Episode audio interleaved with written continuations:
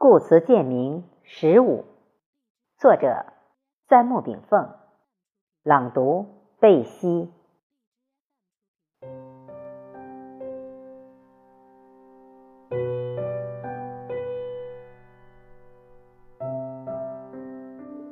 大道之行，天下为公。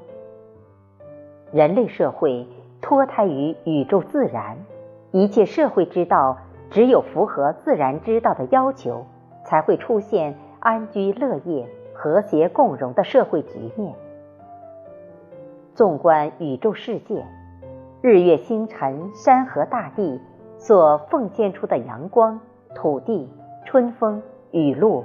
无不滋润着宇宙万物，包括人类社会的发展成长。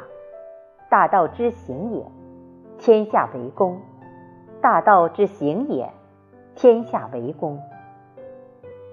人类社会一旦过度存在私心恶欲，各民族、各国家、各宗教势力为了争夺生存空间、财富及文化影响力等。而发生的国家斗争、民族斗争、阶级斗争、宗教斗争、文化斗争、意识形态斗争，就会永难断绝。而解决人类纷争的办法只有一条，这就是天下为公。而对于天下为公的社会，中国古人称之曰大同社会，马克思称之曰共产主义社会。而建立天下为公的社会，首先让整个世界形成对人类命运共同体的高度认可。而建立人类命运共同体的前提基础，就是统一人类社会的思想认识，统一文化价值观，也就是实现文化大同。爆竹阵阵，庆喜属府；枝果硕硕，苍风熟关。但观窗外雀果，不知秋风尽寒。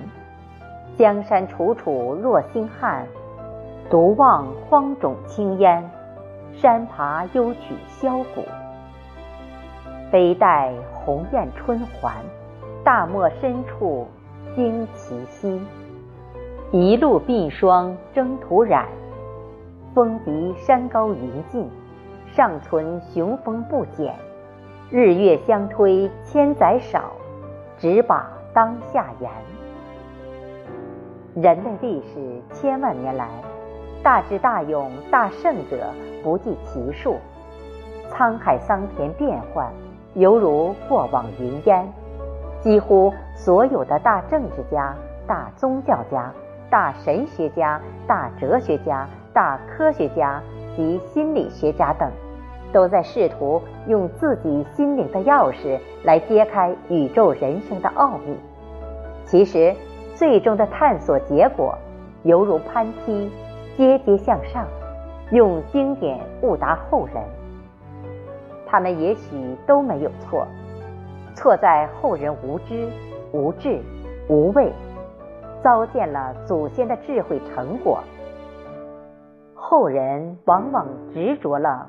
古圣先哲的文字、名相及其符号、称号等表象的东西，却没有吃透文字中的包含的道理、义理、法理，就开始传教，并以自我所解、所教、所思作为正法，以他解、他教、他思判为邪宗。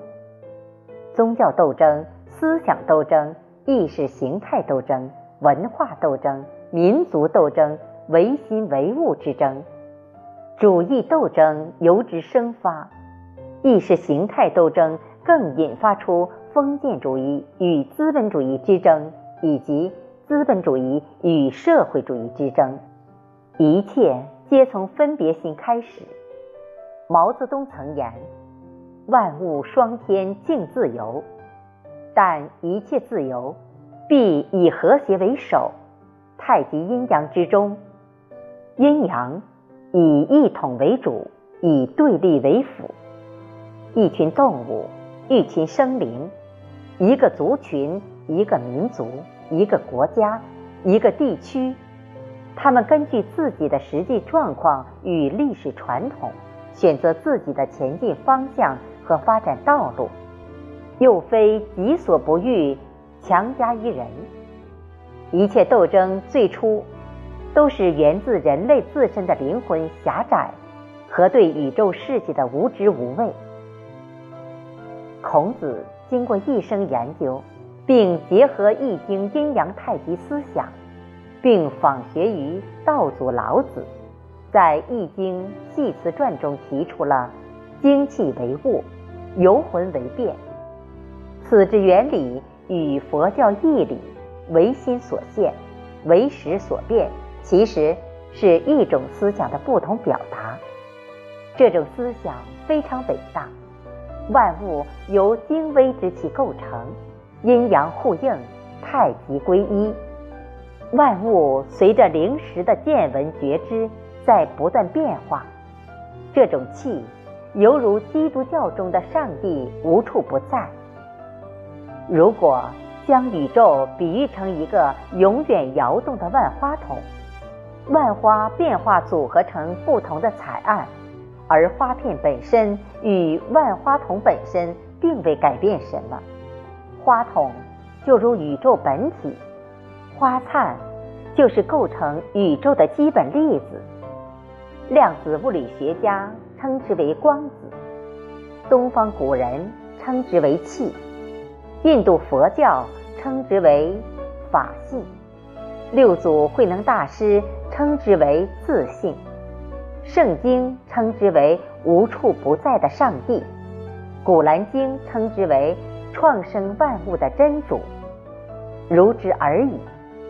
人类各民族不可执着于经典的文字、名相、符号等，党同伐异，大道之行也。天下为公，博爱之心不应是绿肥红瘦。